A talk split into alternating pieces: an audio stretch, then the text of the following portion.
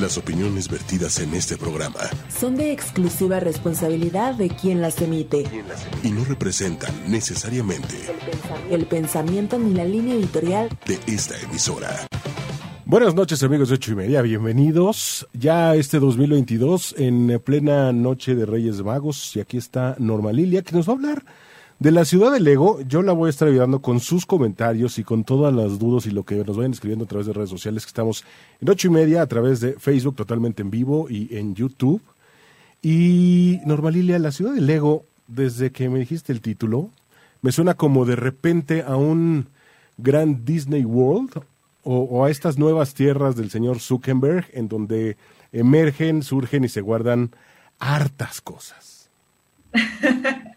Pues sí, e, en realidad el título me gustó por tres cosas, ¿no? La primera es que aparece eh, en un libro muy interesante de James Hillman, eh, que se llama Los sueños y el inframundo, y justo hace una crítica respecto a cómo la interpretación o el trabajo con sueños generalmente es para traer del inconsciente algo hasta la ciudad del ego, ¿no? Y entonces, bueno, la propuesta ahí del libro surge justo en cómo podemos ir al revés, desde este punto de la ciudad del ego hacia eh, el mundo del inframundo y de los sueños.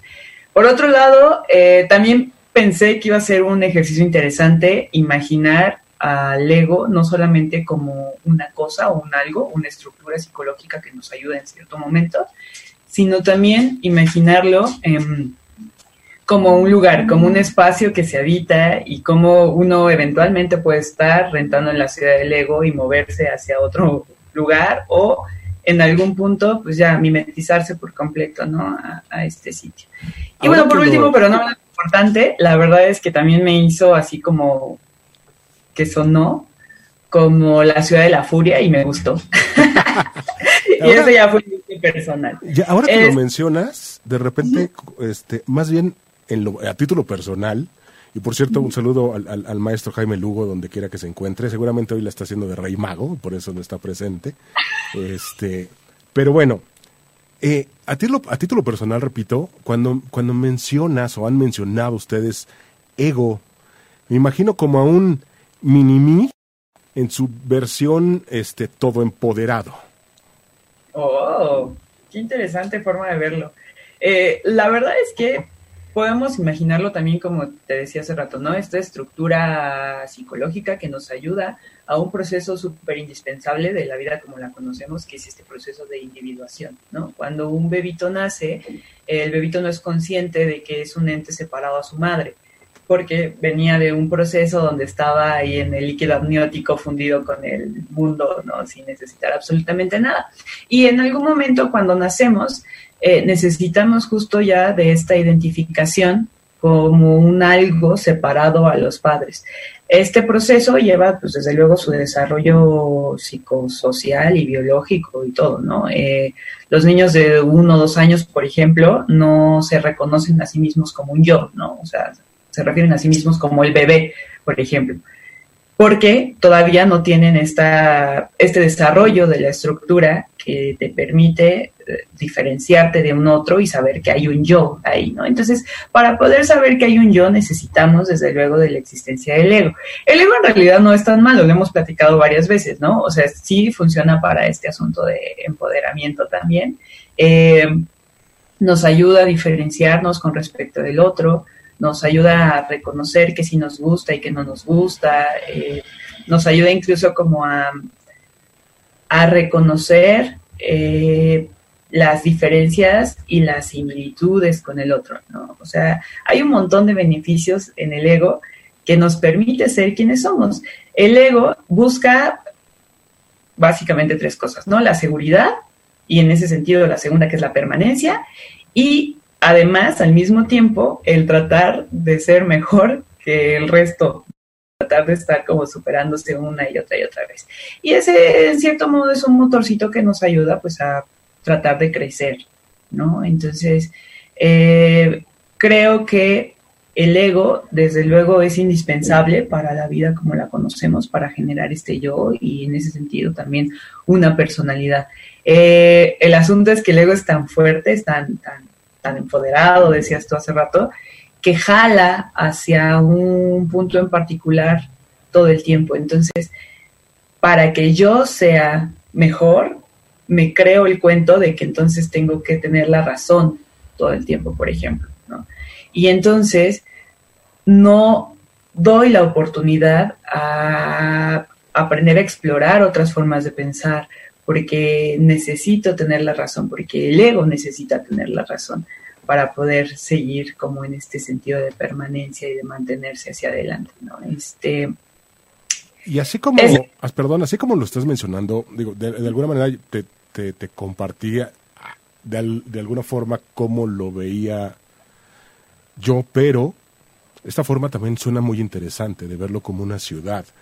Eh, que quizá algunos lo tengan como un pueblito y algunas como una, ¿no? Este, una gran urbe super modernizada y enaltecida y tipo Star Wars, ¿no? Este, en otra galaxia. Y eso dependerá también de cada, de cada una de las personas, ¿no? Y a lo mejor podremos convivir o no en ciertos mapas. Sí, fíjate que ahorita que hablabas incluso como de la urbanización y de hablar de un pueblito, ¿no? El tener esa diferenciación entre si uno es eh, distinto que el otro y si uno puede ser o no mejor que el otro, también tiene que ver mucho con la, la manera en la que el ego entra y hacer juicios, ¿no? O sea, es justo el asunto del juicio de la diferenciación es esta necesidad por hacer juicios respecto de qué está más arriba, de qué está más o qué está más abajo, ¿no? Eh, y ahorita que decías lo de, lo de la urbe, así súper moderna y este asunto, pensaba un poco en la idea del progreso. En sociología se habla de la idea del progreso, ¿no? Y entonces, al decir que es la idea del progreso, se cuestiona si el progreso, como la urbanización, como el generar edificios altísimos, como el eh, tener una industria particular que, que, depreda ciertos elementos de la naturaleza, es progreso de adeveras, ¿no? Como tenemos la idealización, incluso de la ciudad, de ahora, ahora que lo mencionas, ponerle la ciudad del ego, pues sí, ¿no? Como, ¿por qué no la aldea del ego, no? O el pueblito. O sea, ¿por qué tendría que ser una ciudad en ese sentido? Creo que tiene que ver con, sí, la necesidad de supremacía en, en varios sentidos. Supremacía, eh, ciudades, pueblos, pero todo tiene que ver justo con, con lo que estamos hechos, ¿no? Con nuestra raíz y cómo lo vamos asentando, evolucionando y superponiendo? Ah, ok, sí, sí, sí. Ese es un asunto muy, bien interesante también. Eh, este tema, yo le decía a Jaime, porque lo, lo platiqué con él antes de, de, que tuviera ya forma, carita y todo, y este tema surgía a partir de un evento de la semana pasada. Fue justo el 2 de enero, lo recuerdo perfecto porque estaba yo descansando en mi casita cuando por ahí me llegó el primer, es la primera vez que yo me enfrento o que yo tengo este acercamiento con un comentario muy desagradable, súper descalificador de mi trabajo, eh, en muchos sentidos como, mm, como confrontando, sí, esa es la palabra, está confrontándome, ¿no? Con, mucho de lo que yo creo y de lo que siento y de lo que creo que pienso y etcétera. El caso es que, bueno, eh, el pensar que todos tienen que estar de acuerdo con uno, creo que también tiene que ver con dónde, desde dónde estoy yo imaginándome que todo tiene que ser de esta manera, ¿no? Y, y entonces, el, el ego es egocentrista, ¿no? Es también otra de sus características. Necesita sentir que él es el centro de, la Tierra y que entonces ahí, a partir de ahí, surgen las cosas alrededor. Eh, por lo tanto, esta experiencia que fue como distinta, muy distinta a lo que yo había estado acostumbrada en los últimos dos, tres años, ¿no? Donde la gente comparte, la gente con la que yo me relaciono comparte muchos de mis ideales y comparte muchas de mis eh, creencias, incluso de mi método de trabajo, etcétera. Entonces, salir de repente de esta burbuja, pum, también te confronta con tu forma, tu propia construcción, ¿no? Del ego y tu propio espacio desde donde estabas habitando. Y por otro lado, también pensaba eh, en esta persona eh, que, que estaba muy interesada en saber cuál era mi formación académica. Y entonces yo hace un buen rato que solté la formación académica que tengo como parte de mi ser, ¿no? O sea, hubo un tiempo, ah, sí, sí, esto también creo que es importante. El ego o el, reconocimiento de este mismo, el, respetar que exista esta estructura para, para este proceso necesario de individuación, hace creo también que uno pase por ciertas etapas, ¿no? Entonces, posterior a la etapa en la que uno se reconoce como el centro del universo, que casi siempre es en la infancia y algunas veces se nos alarga más tiempo del necesario, eh, después de este, de este proceso donde uno reconoce que no es el centro del universo, también empieza a reconocer entonces que, que sí soy, ¿no?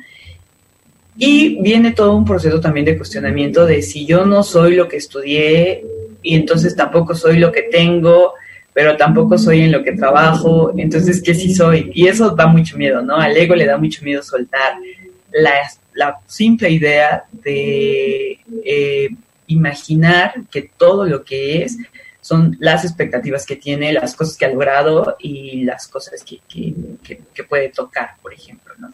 Entonces, bueno, yo hace un tiempo solté esta idea de que era lo que había estudiado o de que eran las cosas que había logrado académicamente hablando. Entonces, el que una persona me preguntara, ¿qué estudiaste? Si estudiaste o algo así, fue como, como regresar a otro momento, como Sí, definitivamente. Imaginando al ego como un espacio, era como saber que ella me estaba preguntando desde otro lugar que eh, ella habita y que tiene todo el derecho de habitar desde luego, pero como incluso hasta casi en otro idioma, ¿no?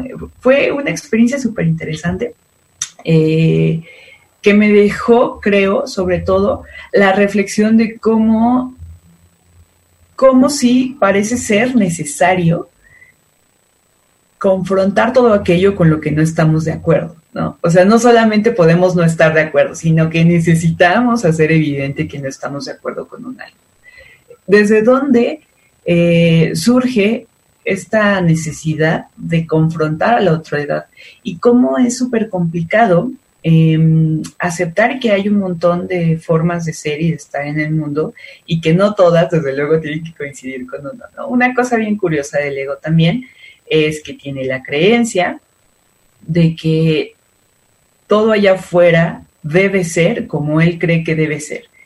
Y en ese sentido, también creo que es interesante darnos cuenta de que cuando uno está mimetizado con su ego, cuando uno no solamente vive en esta ciudad, sino que ya está completamente mimetizado con ella, es imposible darse cuenta de los juicios que está haciendo hacia allá afuera, desde dónde está partiendo. El ego es ignorante muchas veces, y no, no por falta de inteligencia, ¿no? El ego es ignorante en el sentido de que no sabe que no sabe. Y entonces actúa en consecuencia, actúa pensando que tiene la razón.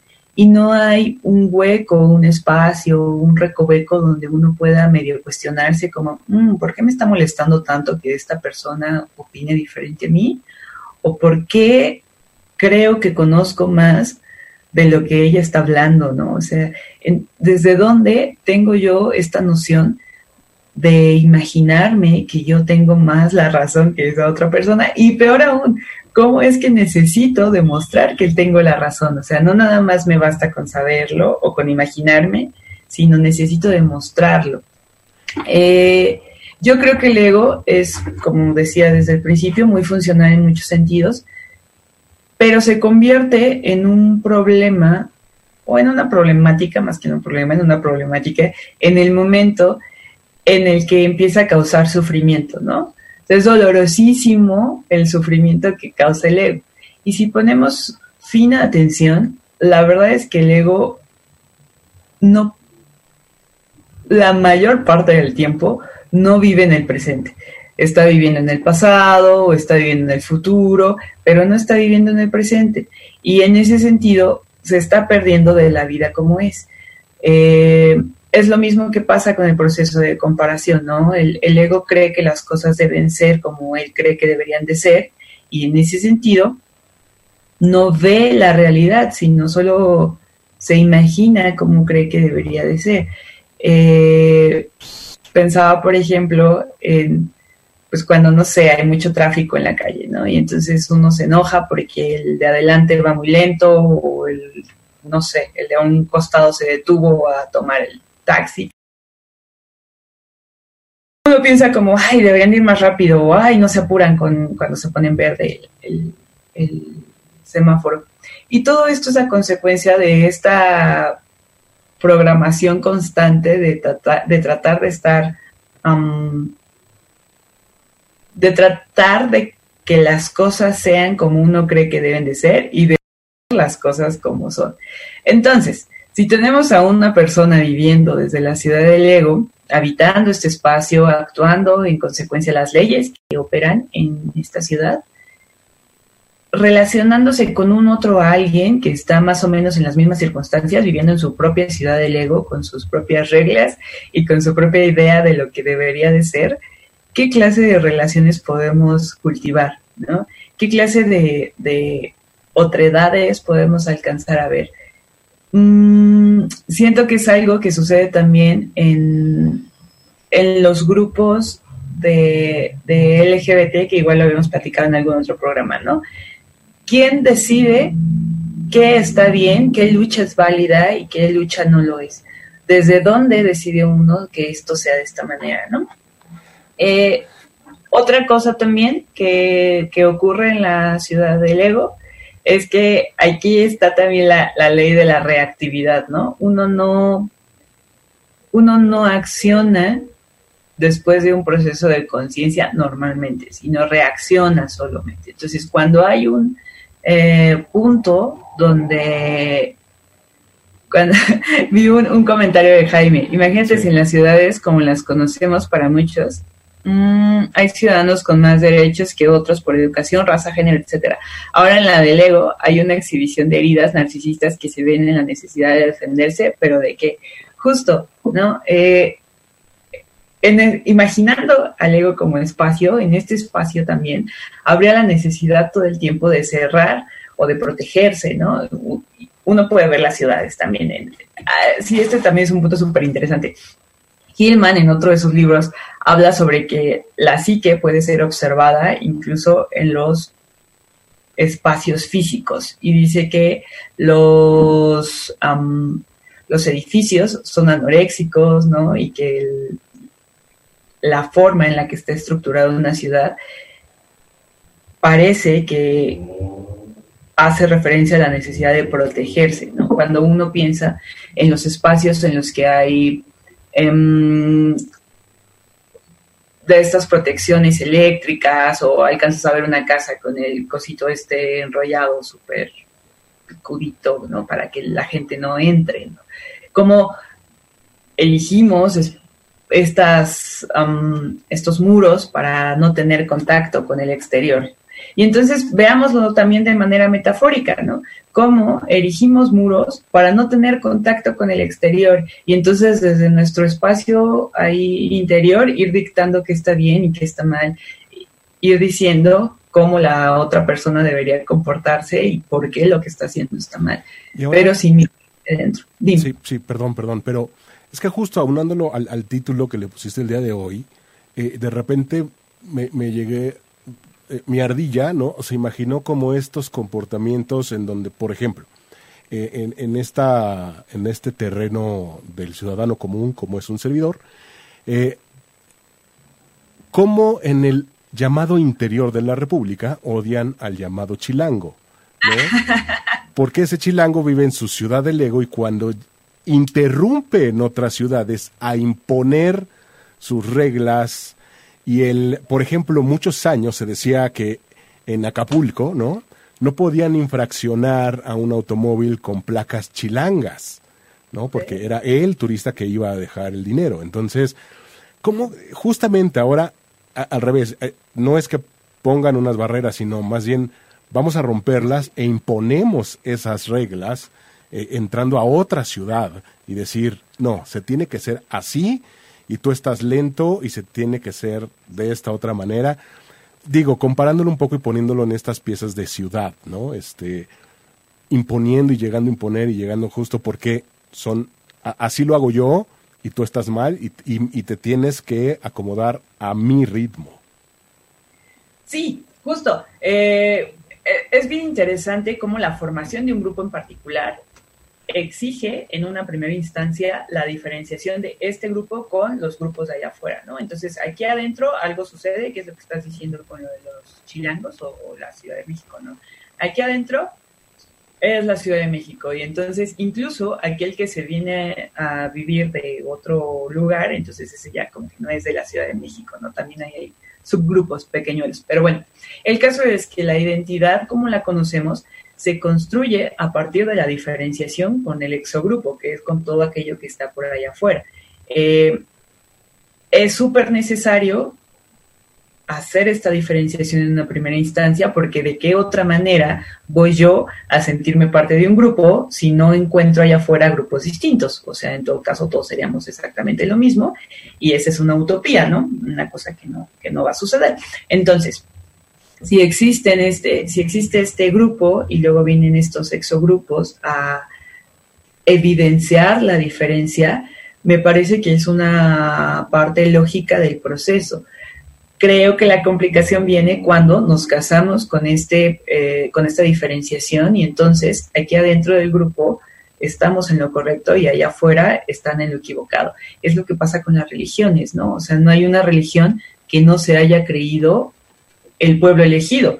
Los judíos creen que son el pueblo elegido, los cristianos creen lo mismo y están súper convencidos con esta noción. Entonces, si yo soy el grupo elegido, eh, con la religión que profese, los de allá afuera son los que están mal.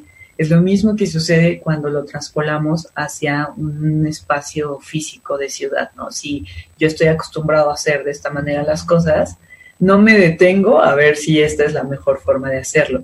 Solo estoy acostumbrado y entonces trato de imponer esa forma hacia el otro, ¿no? Pero tiene mucho que ver de alguna manera también con esta barrera tanto física como simbólica, ¿no? No hay manera de, permear otro tipo de ideas cuando, cuando la barrera está súper edificada, ¿no? Cuando está súper, súper eh, armada, digamos. Es, es, muy complicado alcanzar a hacer esta diferenciación. Entonces, eh, cuando uno tiene esta construcción del yo, esta necesidad de construcción del yo para poder operar en el mundo, etcétera, necesita del ego para poder hacer esta diferenciación. El asunto es que va, se casa tanto con esta idea del ego, con este yo tengo la razón y yo sé cómo se hacen las cosas, que ya no hay una membrana permeable entre el mundo exterior, entre la realidad y este ser que está aquí enfrente, ¿no? Viéndose. Sí, logramos pasar ese espacio de desarrollo siento natural. O sea, creo que todos en algún punto tenemos que vivir lo doloroso que es estar súper casado con su propio ego, lo doloroso que es identificarse con él, para entonces buscar nuevas formas de estar, ¿no? O sea, creo que esa es una travesía necesaria para la evolución y para el desarrollo en general no hay manera, siento yo, de saltarse desde el momento en el que estás en el líquido amniótico y de repente ¡prum! ya tienes la conciencia de poder identificarte como un ente diferente y al mismo tiempo de tener esta permeabilidad para reconocer el exterior. O sea, creo que eso es también imposible, ¿no? Eh, por lo tanto, este camino, esta travesía, eh, este dolor es necesario. Eh, es bien curioso también porque el ego se construye a través de el rechazar un montón de cosas del ser, ¿no? Entonces, que ahí todo eso se va hacia la sombra y en algún otro momento seguro lo platicaremos, seguro ya se ha platicado también en más programas, pero bueno, el asunto aquí es que paradójicamente el ego se construye sobre una base edificada del autorrechazo, en donde solamente se permite la idea de lo que debería de ser yo como persona, ¿no? Entonces, qué complicado alcanzar eh, algún otro nivel de desarrollo cuando estoy completamente mimetizado con esta idea. Pero al mismo tiempo, el mimetizarme con esta idea, el vivir por completo en esta ciudad, el, el querer hacer ahí mi casita y no mudarme jamás de ella, mm, va a hacer que me dé cuenta en algún momento de que es súper doloroso, de que hay un sufrimiento intrínseco eh, relacionado con, con, esta mimetización y entonces hará que quiera mudarme hacia otra ciudad, ¿no? Eh, creo que eso le pasó también, ya hablándolo en términos específicos y físicos, a mucha gente en la Ciudad de México. Sea, si ya no te gusta vivir en este espacio, si ya no te es funcional, si ya no hay un bienestar de por medio, si la calidad de vida está disminuyendo, entonces es necesario mudarse, ¿no? Y entonces sí, buscaré otro espacio, una aldea ese es un, punto, ese es un punto bien importante que acabas de mencionar, porque por ejemplo, eh, lo, lo, puedo ver mucho en ciudades cercanas, Cuernavaca, Querétaro, ¿no? Este, donde sí, mucho chilango, de feño, de este, se ha trasladado a estas ciudades cercanas a la Ciudad de México. Cada vez es más común que las personas que trabajan en la Ciudad de México vivan en los alrededores, ¿no? Ya no vivan en la urbe. Pero ¿qué es lo que está pasando? Que esas ciudades, entre comillas, tranquilas, ahora se están convirtiendo en una Ciudad de México versión B. sí, porque ese fue un cambio físico, ¿no? No fue un cambio eh, simbólicamente hablando, en realidad solo fue un cambio físico, entonces llevaron su manera de ser a otro espacio físico, a volver a ser lo que son. ¿no? Entonces, regresando al ejercicio metafórico de ver la ciudad de Lego como un espacio físico, también podemos imaginar cómo, aunque yo me mueva en el espacio físico, en el plano eh, físico que conocemos, puedo agarrar mi ciudad de Lego y llevármela para todos lados, ¿no? El mudarme de esa ciudad simbólicamente hablando, implica reconstruir un espacio diferente. Hay una, una cosa que me, que me, parece como muy interesante respecto de la evolución de la conciencia, ¿no? La conciencia, entendiéndola como todo aquello que uno, a lo que uno le pone luz, a lo que uno de repente hace visible. Eh, y en ese sentido también creo que se puede hacer visible la relación que se tiene uno con, que tiene uno con el ego, o el lugar que habita si es que es esta ciudad que, de repente me construye ahí imaginariamente hablando.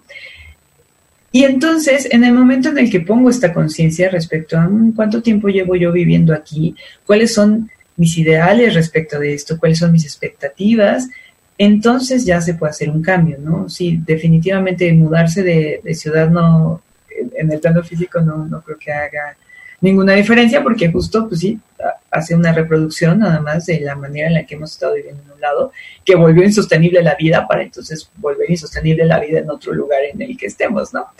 Eh, creo que el siguiente paso, una vez que ya nos reconocemos como seres individuales, con diferencias con los otros, súper válidas, con esta noción de que somos un algo aparte a nuestros padres, a nuestra familia, etcétera, la cultura en la que crecimos. Una vez que ya tenemos estas herramientas, entonces es momento de ir soltando esta ciudad. La cosa es que es muy complicado porque llevamos años habitándola, ¿no? Entonces, incluso mucha gente todavía no sabe que hay más allá del muro de estas ciudades otros espacios que habitar, otros lugares que explorar y otras maneras para relacionarse. Sobre todo cuando uno en esta ciudad del ego voltea a ver al vecino y se da cuenta de que está actuando exactamente igual que uno, desde su, eh, desde su punto de vista, desde su idea de qué es lo que debe ser, desde su noción de defenderse, de estar defendido todo el tiempo también es una cosa que el ego hace muy bien, defenderse. Porque eso es lo que el ego hace, eso es para lo que el ego está hecho. ahora, justo ahora que tocas este tema, en esta época de muchos movimientos dentro de las ciudades personales del ego, que estas épocas son como justamente de eh, querer despertar conciencia y esto de la onda de los propósitos y y, voy a evolucionar y voy a, ¿no? Este, me estoy reiniciando y 2022, bienvenido y sorpréndeme y, aguas con las sorpresas que luego andan pidiendo. Pero, pero justamente, ¿qué pasa en estas épocas en donde la revolución interna, muchas veces más plástica que, que, de verdad consciente, ¿qué es lo que sucede en la ciudad del ego con todo este movimiento? Mm, pues nada, ¿no? Así como lo plantea, solamente vuelve a quedar igual como está, con una idea eh, o con ideas nada más que refuerzan el mismo punto de vista. Este, platicábamos alguna vez también sobre del ego espiritual, por ejemplo, con este del despertar y no sé qué. Eh, es bien curioso, o sea, el ego es un espacio que va a estar ahí toda la vida, ¿no? Hasta que el yo deje de existir, que es en la muerte, el ego va a estar ahí todo el tiempo funcionando y operando y haciendo lo que sabe hacer, que es justo esta eh, diferenciación con el otro, este eh, espacio, digamos, con el otro, esta búsqueda de, lo, seguro, de, lo tranquilo, ¿no? Eh, etcétera, ¿no? El, ego va a estar haciendo lo que el ego hace. Entonces, cuando uno se mete en cualquier otro tipo de actividad, el ego va a tratar de hacer lo que siempre ha estado haciendo, que es apropiarse de lo que sea que está allá afuera y acomodarlo. Pensemos en el sistema económico incluso, ¿no? El capitalismo es la máxima expresión del ego. ¿De qué manera hago yo para sacar provecho de cualquier otra cosa y de qué forma posiciono yo este producto como lo mejor que se ha podido vender en el mundo? ¿no? Todo el tiempo con esta idea del progreso, como si el progreso fuera una línea que va a subir todo el tiempo y jamás va a descender, ¿no? Este, la misma noción tiene el ego de, crecimiento, el crecer, crecer, crecer, crecer, ¿no? Y lo mismo con el asunto del ego espiritual. El ego espiritual se posiciona en el imaginario por encima del resto de las demás personas y dice, pues yo ya estoy iluminado, yo sí ya sé cómo se debe vivir la vida y tú estás mal.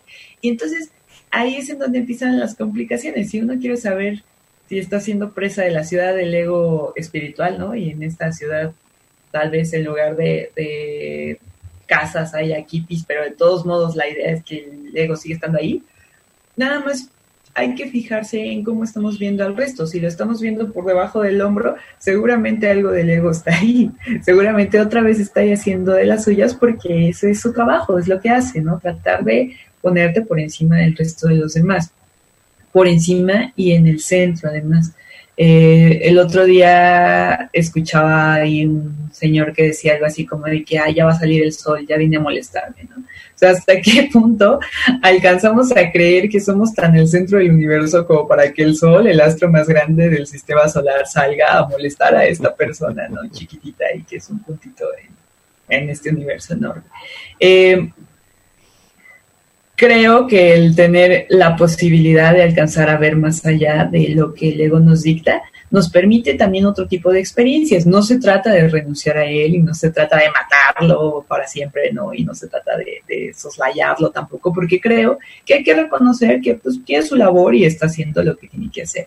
Eh, sin embargo, también hay otras maneras, no estamos aquí solamente para ser habitantes de esta ciudad. Hay otros espacios por descubrir, otros espacios por visitar, incluso eh, también creo que es un ejercicio muy fuerte de conciencia estar percatándonos todo el tiempo desde dónde estoy operando, ¿no? Desde dónde me estoy habitando cuando solté este comentario, cuando hice tal cosa, cuando no me fijé, ¿no? En, que este comentario iba a ser ácido, iba a lastimar a no sé quién, o sea, eh, esas cosas también como mm, cuando creo incluso que la otra persona está triste también porque yo la puse triste, ¿no? O sea, porque yo tengo el poder de poner tristes a las otras personas. Creo que todos podemos poner incómodos a un alguien más, pero también creo que cada quien tendrá que hacerse cargo de cómo gestiona esos, esas emociones, ¿no?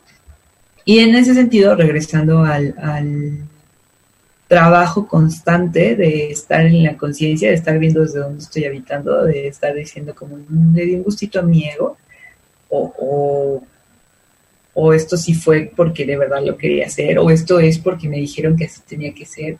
Entonces, creo que la existencia en general implica un compromiso y un constante eh, tratar de estar en la conciencia, ¿no? Tratar de estar ahí. Y, eventualmente volveremos a operar desde la ciudad del ego, pero bueno, al menos ya tendremos como esta imagen o esta noción de, uy, lo estoy haciendo desde acá, no, otra vez ya contesté de esta forma, pero sí fue desde aquí.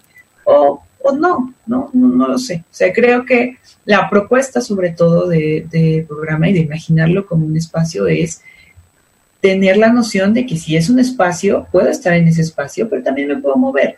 Y no necesito eh,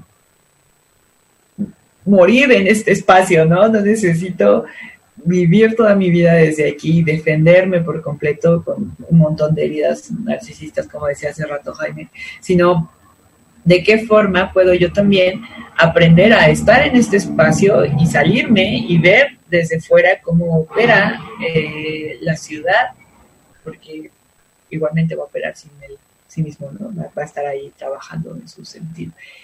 Eh, y pues eso, ¿no? O sea, creo que tener la posibilidad de verlo como espacio y poder moverse de ese espacio también nos permite cierta flexibilidad. Ah, sí, justo. Creo que en este proceso de desarrollo de, la conciencia, uno aprende a no soslayar al ego, a eventualmente entrar en relación con esta ciudad, ver más o menos cómo están sucediendo ahí las cosas y salirse de esa ciudad y no sé, ir a habitar otro espacio o ir a visitar otro espacio, como decía, ¿no? El asunto es de qué manera puedo yo generar estos puentes entre esta ciudad y estas otras formas de ser, estos espacios en donde no tengo que estar defendida, en donde no es completamente necesario tener la razón, en donde puedo mm, aprender a reconocerme en el otro sí a reconocer las diferencias, pero al mismo tiempo a reconocer que también tenemos similitudes y que hay un algo que nos hace humanos. Este... Por aquí tenemos una pregunta. Eh, Juan José pregunta, la ciudad como imagen de lo comunitario versus el ego como lo individual. La ciudad como imagen de lo comunitario versus el ego. Ok, Sí, bueno, creo que no era pregunta, más bien era comentario. comentario. Sí, justo. Sí, sí, ah, bueno, Juanjo sabe muchísimo más de ciudades. Entonces, eh, sí, el imaginar incluso como aquello, aquella ciudad en donde hay ciertas reglas o ciertos estatutos que operan de una manera y que entonces de alguna forma arropan a todos sus habitantes, ¿no? y hacen que todos estos habitantes actúen de una manera en particular. Este, claro, el, ego desde lo individual haciendo su función, pero al mismo tiempo teniendo un montón de personas que pueden vivir desde ese mismo, desde ese mismo punto, ¿no? Este, mm, mm, ya, bueno, ah, respecto de el ego como, como estructura que nos permite la individuación, creo que también es importante reconocerle eh, la ardua labor que hace y por lo mismo mandarlo a descansar eventualmente, ¿no? Este, está, está muy padre tener esta noción de, que se puede ser más grande, de que se puede ser mejor, eh, de que tenemos esta idea de progreso, ¿no? Donde sí se va para arriba, etcétera, etcétera. Creo que es ah, una manera muy interesante también, es lo que ha dado lugar a la civilización como la conocemos. Y entonces también creo que es importante darle su descanso y darle su chance de que se vaya tantito a sentar. Esto, por ejemplo, sucede cuando estamos dormidos. Eh, en ese momento ya medio que deja de operar y entonces se, se va como a otro espacio y suelta la ilusión del control. Sí, el ego también tiene esta ilusión de que controla ciertas cosas ahí allá afuera, ¿no? Y la verdad es que si lo pensamos bien, eh, un ego nutrido, un ego sano, un, ego fuerte, sí tiene una especie de parámetro de control en términos del libre albedrío, de lo que conocemos como libre albedrío, ¿no? Pero este ego nutrido, sano, fuerte, con una, pensando como ciudad, con una estructura eh, funcional, etcétera. Este ego también reconoce que tiene un punto eh, de partida y de final para ejercer su libre albedrío, ¿no? O sea, un ego fuerte reconoce que ante la noción de vida es una cosa muy chiquita lo que le permite tomar decisiones. Y en ese sentido aprovecha mejor esa toma de decisiones porque está muy consciente de que puede tomar decisiones de aquí a aquí y que el resto es una cuestión completamente mm, ajena a lo que, a lo que uno quisiera hacer. Entonces, el procurar un encuentro real, creo, con, este ego, el procurar un, nutrirlo de, de, forma saludable, digamos, también nos ayuda a ir reconociendo entonces sus propias debilidades y sus propias, no iba a decir carencias, pero no, es más como sus, sus, propios límites, ¿no? Hasta dónde puede operar la jurisdicción de esta ciudad si es que la, queremos ver como un espacio físico, ¿no? de dónde a dónde llega eh, esa jurisdicción y qué tanto se puede aplicar, incluso dentro. Mm, a final de cuentas, creo que también es importante ubicarnos como seres que estamos siendo todo el tiempo. En ese sentido, eh, la permanencia, que también es una ilusión que luego eventualmente se cuenta, es completamente imposible, ¿no? Todo el tiempo nos estamos transformando y todo el tiempo estamos cambiando. Eh, el asunto con el ego es que justo como busca protegernos, como busca proteger este, esta individuación, este yo, entonces procura brindarnos un espacio o un panorama de certezas. Pero las certezas en realidad en esta vida son una ilusión. Uno no puede tener prácticamente certeza de nada y creo también que el siguiente paso para, para evolución de la conciencia es justo cómo le hago yo para sentirme cómoda o al menos no tan rebasada por la incertidumbre. Y en ese sentido, el ego no tiene idea de qué es lo que tiene que hacer. Entonces, otra vez, haciendo lo que él sabe hacer, busca otra vez la, forma de llegar a una certeza, de tener un espacio como firme, de, sentir esta seguridad, em, en el sentido en el que está protegiendo todo el tiempo. ¿no? Entonces, eh, no creo que esté mal buscar cierta protección y tampoco creo que esté mal buscar ciertas certezas. Lo que creo que es complejo y que causa muchísimo sufrimiento es tratar de hacerlo todo el tiempo, porque si reconocemos a la vida como un montón de incertidumbre, entonces podemos ver que lo único que vamos a conseguir al buscar una certeza todo el tiempo desde el ego es muchísima frustración. Y la frustración es súper dolorosa, ¿no? Eh, el otro día veía un programa y un programa, un video, ¿no? Sobre cómo saber si estás viviendo desde el alma y cómo saber si estás viviendo desde el ego, ¿no? Y la verdad es que tenía algunos puntos interesantes mm, respecto a la generación de sufrimiento, ¿no? Eh, como el casarse con la idea del ego, el, el casarse y además creer que jamás uno se puede divorciar de esa idea, genera muchísimo sufrimiento. Pero al final de cuentas esta chica decía algo así como de yo te voy a enseñar a vivir desde el alma, ¿no? Y a matar al ego, ¿no? Y ahí entonces fue como, mm, la verdad es que no me genera mucha confianza el que una persona te diga que ella es capaz de enseñarte el camino, ¿no? Hay tantos caminos como personas en el mundo y creo que lo interesante y lo rico de la vida es aprender a descubrir cuál es tu camino, cuál es tu travesía, de qué manera vas a atravesar esa travesía, ¿no? Y en ese intento por descubrir cuál es tu camino, pues habrá que encontrarse con varios caminos que no lo eran, o tal vez a la primera lo encuentras, no sé qué es esto. ¿no? El caso es de qué forma puedo aprender a abrir el panorama, ¿no? A, abrir las puertas de esta ciudad, de esta ciudad relativamente amurallada y completamente mm, defendida, ¿De qué forma puedo yo abrir este espacio para aprender a conocer otras maneras de, transitar o de habitar, ¿no? Bien dicen que, como dice la canción, ¿no? Caminante no hay camino, se hace camino al andar. Sí, eso es súper cierto. Este, creo que también es parte de la emoción de vivir esta vida, ¿no? Eh, una vez que uno está viviendo en esta ciudad del ego, con todo este sufrimiento y con toda esta frustración de por medio y con toda esta necesidad ilusoria de defenderse todo el tiempo, de estar ahí como aventándole al otro.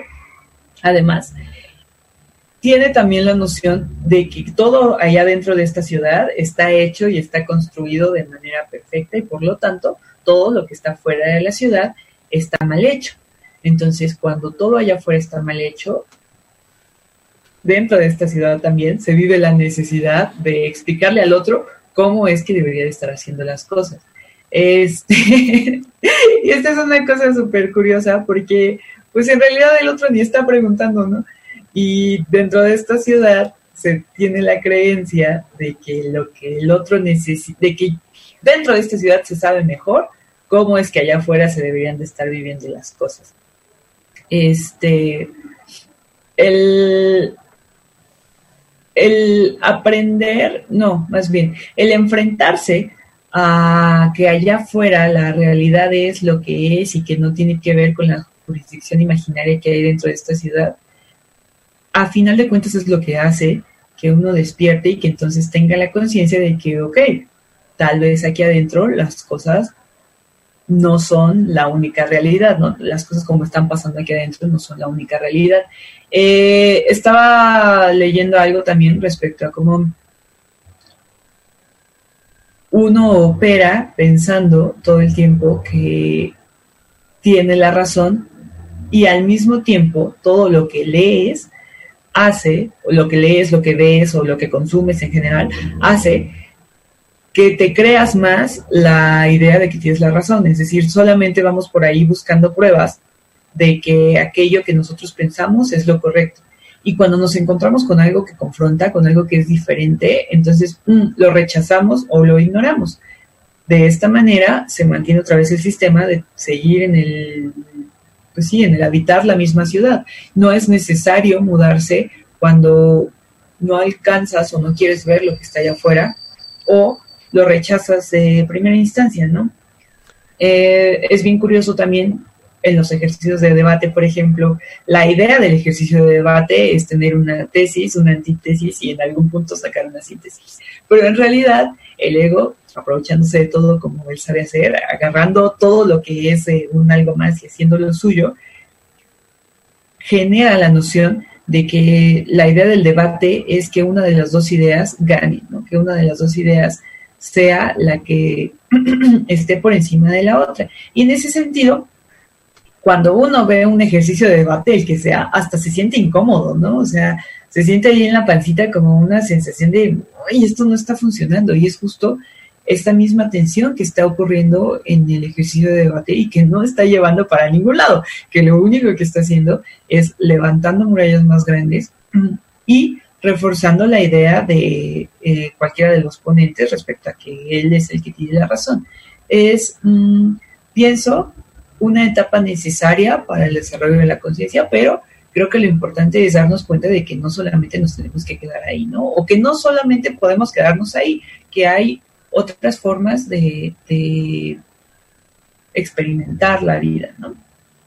Claro, y así como lo mencionabas hace un momento, esta parte de no es necesario mudarse, pues para eso existen los viajes y las vacaciones, ¿no? Bien puedes ir a aprender, reconocer, absorber lo que te gusta o no, y llevarlo a tu departamento, a tu ciudad o a tu pueblito, y llevarlo a cabo o no, Sí, o sea, la, la, idea es que hay un montón de posibilidades, ¿no? que no solamente se puede habitar esta ciudad, se puede habitar desde muchos lugares. Mm, la gente que, que normalmente alardea de ser muy ególatra, eh, dice que es muy feliz desde ese punto, ¿no? Y, dice que esa es la manera como en la que eh, se tiene que vivir también, ¿no? Es, es la forma en la que se siente contento. Y bueno, creo que también es importante reconocer que cuando uno es feliz no anda diciendo que es feliz, ¿no? Solo es feliz. y nada más. Entonces, cuando las personas suelen alardear mucho respecto de su felicidad en un estado en particular, creo que también sería una buena oportunidad para revisar si, si esto es completamente cierto, si, si hace check con esta cosita ahí adentro, ¿no? Que, que pues que ahí está de todos modos diciendo esto no se siente bien, esto sí nos gusta, etcétera, ¿no? Bueno, también está la parte de que eh, la, mentira repetida mil veces se vuelve casi una realidad. Sí, pues uno se la termina creyendo eh, en el plano intelectual, siento, ¿no? En el plano mental. Pero a final de cuentas, si hay alguien que no miente, pues es el cuerpo, ¿no? Y las emociones. Entonces, cuando algo se siente incómodo es porque algo no, está cuadrando bien ahí. A final de cuentas, ese es eh, esa es la función de las emociones. Así como el ego tiene la función de defenderte y de, procurar esta individuación, las emociones tienen la función de avisarte que aquí algo no está tan bien, etcétera, ¿no? Entonces, por mucho que el pensamiento pues ahí las emociones andarán el reflujo, ¿no? Este, las diarreas, los dolores de cabeza, todos esos andarán avisándonos que por ahí esa ciudad pues tal vez ya nos está quedando chiquita y que pues, sí, o sea, puedes volver a ella una y mil veces y medio reconstruir el espacio que tengas de este lado, ¿no? Sin embargo, eh, también siento que una vez que ya visitaste otros lugares, es imposible regresar a establecerte esta ciudad. O sea, una vez que ya conociste otras formas de estar, esta ya, ya no resulta tan placentera como pudiera resultar. Sin embargo, eh, pues el, ego abraza todo, ¿no? El ego siempre está ahí, entonces claro que sí, eventualmente te va a decir a dónde vas y aquí estábamos muy bien. Eh, este, pero ese es un, proceso natural, ¿no? De, regresar a esa ciudad, creo que uno no debería preocuparse tanto porque eventualmente va a regresar ahí, ¿no? Y en algún punto te vas a dar cuenta que quién sabe cuántos días llevas ya operando desde, desde esa ciudad o cuántas horas, qué sé yo, ¿no? O sea, ese regresar ahí es inevitable, siento, en, cierto punto, o implica un trabajo muy, arduo pero sí, definitivamente no es un lugar que uno pueda demoler o que pueda eh, olvidar, ¿no? O que pueda como hacer como que nunca existió. Eh, ese, espacio siempre va a estar ahí esperando. Muy bien, pues eh, encontrarán todos los programas de Transpersonal en ocho y media, tanto en Facebook como en YouTube y en podcast, en todas las plataformas como Spotify, eh, iVox, eh, Google Podcast, etcétera, etcétera. La ciudad del Lego a partir de mañana ya la encontrarán ahí disponible con Normalilia, que la encuentran en normalilia.com, en Facebook Normalilia G y en Instagram. Es Normalilia G también en Instagram, ya le cambiamos el nombre, estoy viendo ahí. Ah, ok, para corregir esta pleca entonces, Normalilia G. Y pues bueno, algo con lo que desees concluir. Pues nada, solamente como esta invitación a descubrir otras formas de estar, ¿no? Este, tenemos un tiempo limitado, unos más, otros menos, pero creo que lo interesante es justo ver qué vamos a hacer con el punto en el, que nacimos y en el que ya no vamos a estar en este plano, ¿no? O sea, qué tantas experiencias podemos tener en el centro y qué tanto podemos mm, aprender, atravesar eh, este espacio. Eh, hay una canción que me gusta mucho que dice algo así como no quiero vivir esta vida sin que la vida pase a través de mí. Y cuando uno está viviendo desde la ciudad del ego, la vida no pasa a través, ¿no? O sea, no, no se vive esa experiencia. Entonces, solamente la invitación de eventualmente salir de la ciudad y poco a poco ir descubriendo otros lugares para habitar. Bien lo dijiste fuera del aire, la ciudad del ego, la ciudad de la furia. Muchísimas gracias, Manuel. Gracias a ti, gracias a todos los que estuvieron pendientes. Y recuerden, si quieren ver el programa, recomendarlo, ahí está disponible siempre en ocho y media. Gracias, Norma Lilia, buenas noches y que te traigan los Reyes Magos lo que pediste. Gracias.